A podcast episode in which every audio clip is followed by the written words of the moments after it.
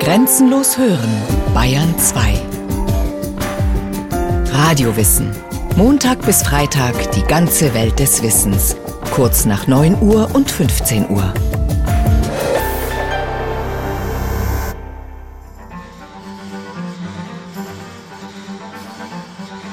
Als dann zum ersten Mal der Hammer vor der erwartungsvoll gespannten Beamten- und Arbeiterschar, in der der Fabrikherr einen vordersten Platz einnahm, langsam in die Höhe stieg, um im nächsten Augenblick mit furchtbarer Vehemenz auf einen mächtigen Gussstahlblock niederzufallen, sprangen die zunächst stehenden Personen entsetzt zurück. Rupp war der Einzige, der ruhig seinen Platz behauptete und unverrückt die großartige Kraftäußerung beobachtete. Es ist das Jahr 1861. Ein Zeitgenosse ist dabei, als in der Essener Gussstahlfabrik von Alfred Krupp der größte Dampfhammer Deutschlands in Betrieb genommen wird. Ein technisches Ungetüm von 30.000 Tonnen Fallgewicht, getauft auf den Namen Fritz. Mit seiner Hilfe sollen Gussstahlblöcke, Schiffswellen und Walzen geschmiedet werden.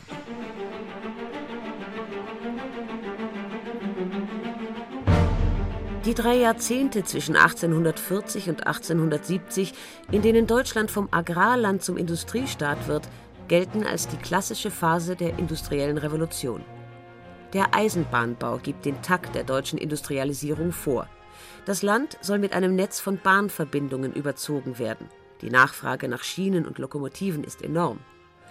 Eisenbahnunternehmer wie August Borsig in Berlin und Josef Anton von Maffei in München bauen ihre Fabriken aus.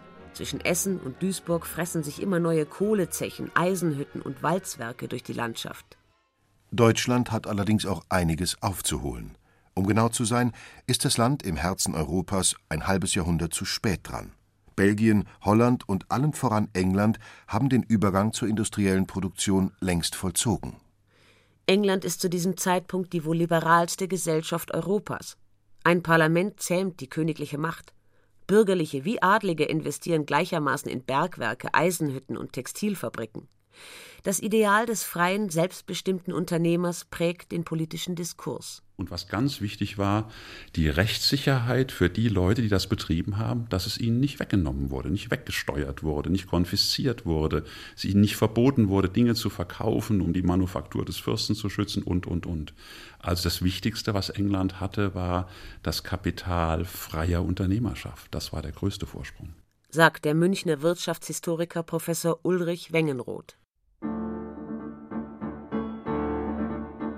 In Deutschland ist die Situation eine andere.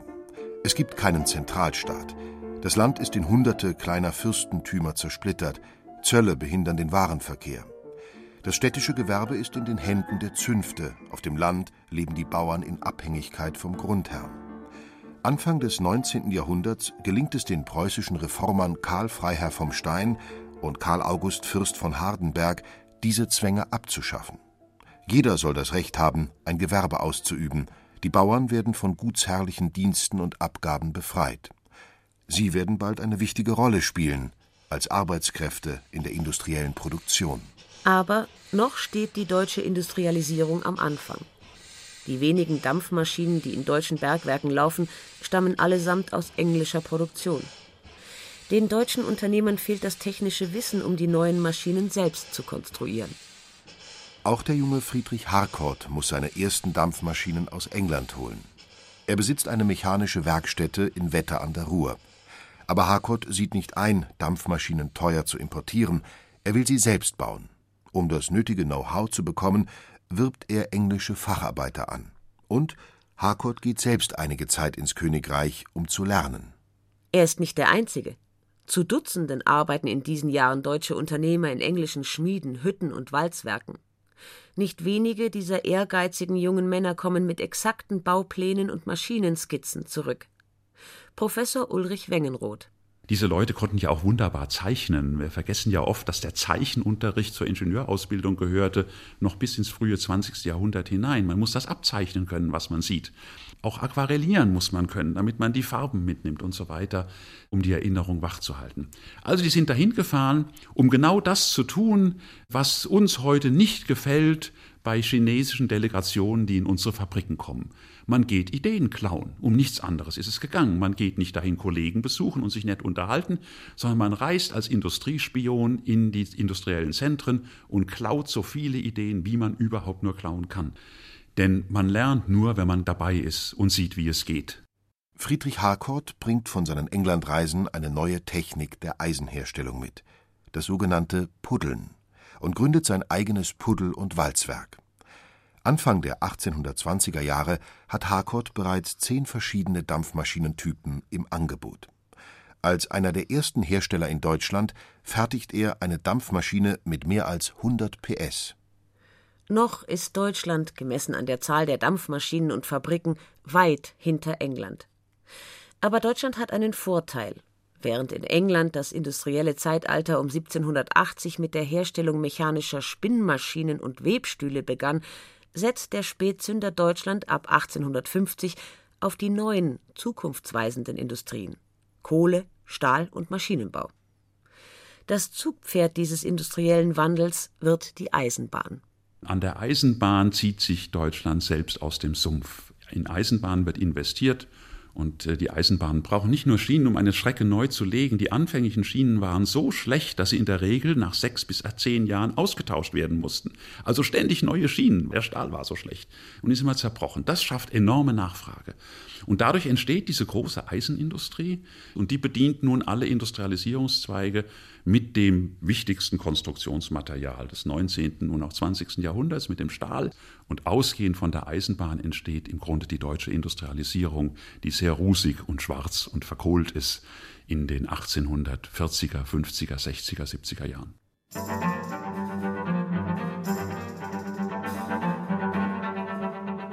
Die Bahn treibt alle anderen Industrien an. Die Eisenhütten produzieren Stahl, der Maschinenbau entwickelt die Lokomotiven, Pumpen und Förderanlagen und der Bergbau liefert für alle zusammen den Grundstoff, der das Rad der Industrialisierung am Laufen hält, die Kohle. Ohne sie wäre die ungeheure wirtschaftliche Entwicklung, die Deutschland zwischen 1840 und 1870 vollzieht, so nicht möglich gewesen. Der Kohlebergbau ist im Grunde der passive Riese in der deutschen Industrialisierung. Vom Kohlebergbau gehen keine großen Impulse aus. Aber die Kohle antwortet auf die Herausforderungen der deutschen Industrialisierung. Das heißt, sie bietet immer so viel Kohle, wie gebraucht wird. Und dadurch entsteht selbst eine große Industrie, die jetzt große Nachfrageeffekte auslöst, die selbst viel Transport in Gang setzt. Kohle muss natürlich transportiert werden, umhergefahren werden. Das ist wieder gut für die Eisenbahnen. Im Jahr 1914, kurz vor Ausbruch des Ersten Weltkrieges, hat jeder zweite Güterwagen, der die bayerische Grenze überquert hat, Kohle transportiert nach Bayern. Das Ruhrgebiet entwickelt sich zur führenden Industrieregion Deutschlands. Zwischen 1850 und 1870 steigt die Kohleproduktion um das Zehnfache. 220 Zechen fördern über 50.000 Tonnen Steinkohle im Jahr. An den Bergwerken siedeln sich Eisenhütten an, die, gemessen an dem, was die Menschen bis dahin kennen, riesige Dimensionen besitzen. Sie verändern das Bild des Ruhrgebiets radikal. Aus einer ländlichen Region wird in wenigen Jahrzehnten eine Industrielandschaft mit Hochöfen, Fördertürmen und Schornsteinen. Brennpunkt dieser wirtschaftlichen Entwicklung ist die Stadt Essen. Und Essen ist gleichbedeutend mit Krupp.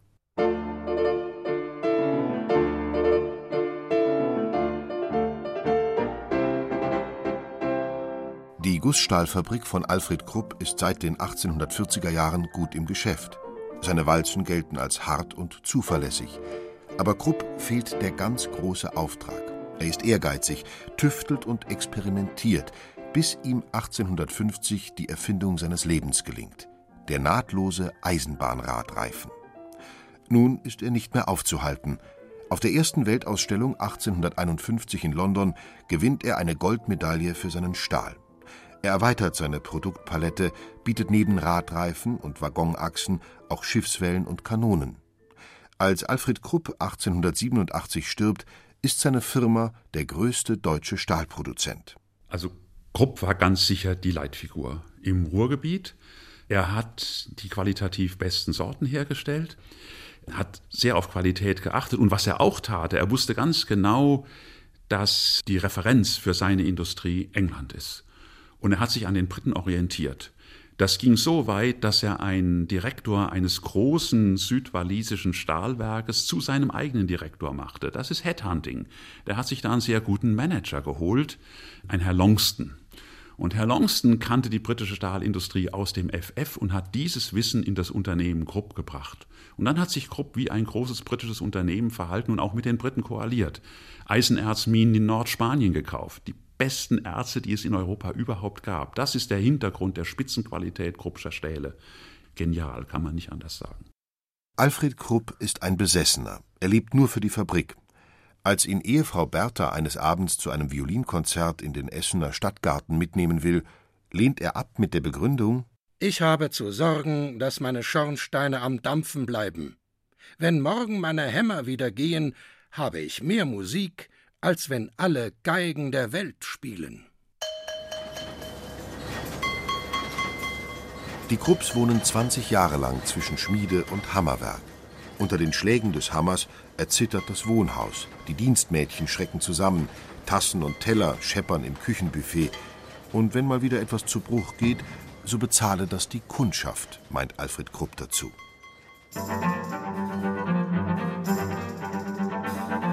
In den 1850er Jahren geht die Fabrik auf Expansionskurs. In nur fünf Jahren baut Alfred Krupp ein neues Walzwerk, ein Hammerwerk, eine mechanische Werkstatt, ein Puddel- und Schweißwerk, eine Eisengießerei und das Radreifenwalzwerk Nummer 1. Wenn eine Bestellung auf Eisenbahnachsen lief, so war es in der Regel sehr eilig. Dann wurden alle Bänke hergerichtet. An diesen Bänken wurde oft bis elf Uhr übergearbeitet. Bei Nachtarbeit wurde 36 Stunden lang hintereinander gearbeitet, mit einer Viertelstunde Pause zum Schmieren der Maschinen. Bis 1860 kommen ein modernes Stahlwerk, ein Blech- und Schienenwalzwerk, eine Federwerkstatt, eine Räderschmiede, eine Satzachsendreherei, das Radreifenwalzwerk Nummer 2 und zwei Kanonenwerkstätten hinzu. Auch die Zahl der Beschäftigten steigt rasant an. 1850 arbeiten 240 Leute für Krupp. Zehn Jahre später sind es bereits 1800 und weitere fünf Jahre später, wir schreiben das Jahr 1865, zählt die Lohnbuchhaltung über 8000 Mitarbeiter. Noch einmal Professor Ulrich Wengenroth. Es gibt eine wunderbare Beschreibung von Pirelli, dem Reifenfabrikanten, der als bester Absolvent des Polytechnikums in Mailand eine Reise nach Deutschland gewonnen hat und 1870 zu Krupp kommt und darüber schreibt. Und er sagt, es sei unglaublich, was die Leute aushalten da in diesen Fabriken. Und die meisten schaffen das nur mit, wie er schreibt, bibite nervose. Das ist Kaffee, das sind anregende Getränke, um sich überhaupt fit zu halten. Und er sagt, es sei grauenhaft, was sie ertragen, aber sie ertragen es.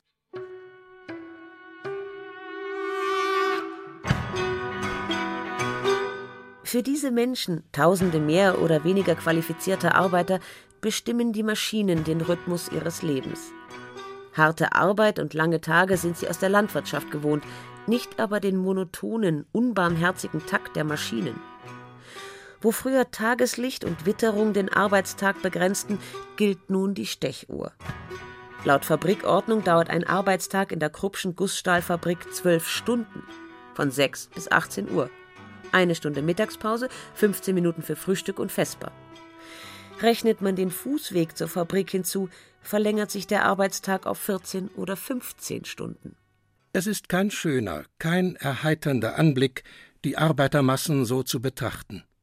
Die Männer mit ihren rußigen Gesichtern und abgetragenen, schmierigen Kitteln, die bleichen Weiber in ihren dürftigen Kleidern, man sieht ihnen das Ungesunde, die harte, drückende Ausnutzung der Kräfte und das geistig Abstumpfende ihres Berufes an.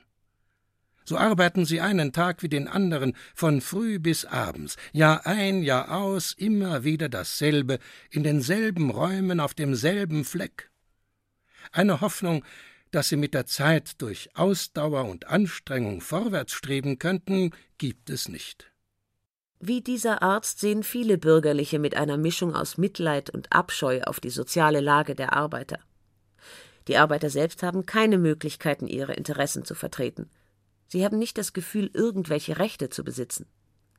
Gewerkschaften und Parteien stecken noch in den Kinderschuhen, eine staatliche Sozialgesetzgebung gibt es nicht. Es sind vor allem die Kirchen, die sich der Arbeiterschaft annehmen.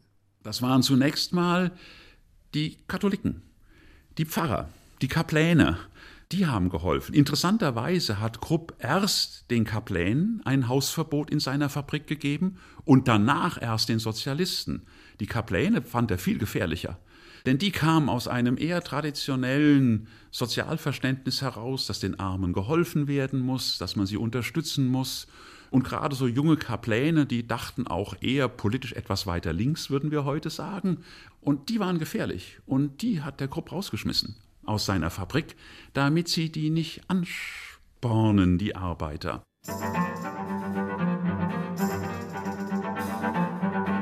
Immer mehr Menschen ziehen auf der Suche nach Arbeit in die Zentren der Industrie. Die Städte sind dem Zustrom längst nicht mehr gewachsen. Im Schatten der Fabriken bilden sich ärmliche Siedlungen, Massenquartiere, in denen die Menschen unter katastrophalen hygienischen Bedingungen leben. Die Wohnungen sind dunkel und feucht, nicht selten teilen sich vier, fünf Leute ein Zimmer, 40 bis 50 nutzen dieselbe Toilette. Immer wieder brechen Seuchen aus. Die Menschen leiden an Unterernährung und Mangelkrankheiten. Trotz der Enge versuchen viele Arbeiterfamilien ihr Haushaltseinkommen mit sogenannten Schlafgängern aufzubessern. Das heißt, die Tagschicht hat nachts im Bett geschlafen und die Nachtschicht hat tags im selben Bett geschlafen. Das Bett blieb genauso warm wie der Hochofen. Lag immer jemand drin, hat immer jemand warm gehalten. Wenn dann Kinder kamen, dann wurde es schwieriger, weil die Frauen natürlich für die absolut letzte Zeit der Schwangerschaft und den Anfang nach der Geburt einfach nicht arbeiten konnten, das ging nicht, aber sehr schnell wieder angefangen haben zu arbeiten und versucht haben, Betreuung für ihre Kinder zu finden. Und da gibt es ganz grauenhafte Geschichten, wie es diesen kleinen Kindern ging in diesen Kinderkrippen. Die bekamen häufiger Mohnschnuller, also so ein bisschen Opium, damit sie nicht so schreien, damit Ruhe ist, zusammengewickelt, also ein jämmerlicher Lebensanfang für diese armen kleinen Würmchen, die abgegeben werden mussten, weil die Eltern arbeiten mussten. Gearbeitet wurde immer. Einige Unternehmer erkennen die Notwendigkeit, ihren Arbeitern gute und saubere Wohnungen zu bieten. An den Hüttenwerken und Zechen entstehen ganze Arbeitersiedlungen, kleine, pragmatische Wohnungen, manche mit Gemüsegarten und Kaninchenstall, um den Bewohnern auch in finanziell schwierigen Zeiten eine Grundversorgung zu sichern. Es ist allerdings Alfred Krupp in Essen, der das System der betrieblichen Fürsorge bis zur Perfektion ausbaut. Liesken, wo gehse? Im Konsum. Wat käufse? Allet. Bring mich wat mit. Im werkseigenen Konsum kaufen die Arbeiter der Kruppschen Werke ihre Lebensmittel ein, zu wesentlich niedrigeren Preisen als in der Stadt.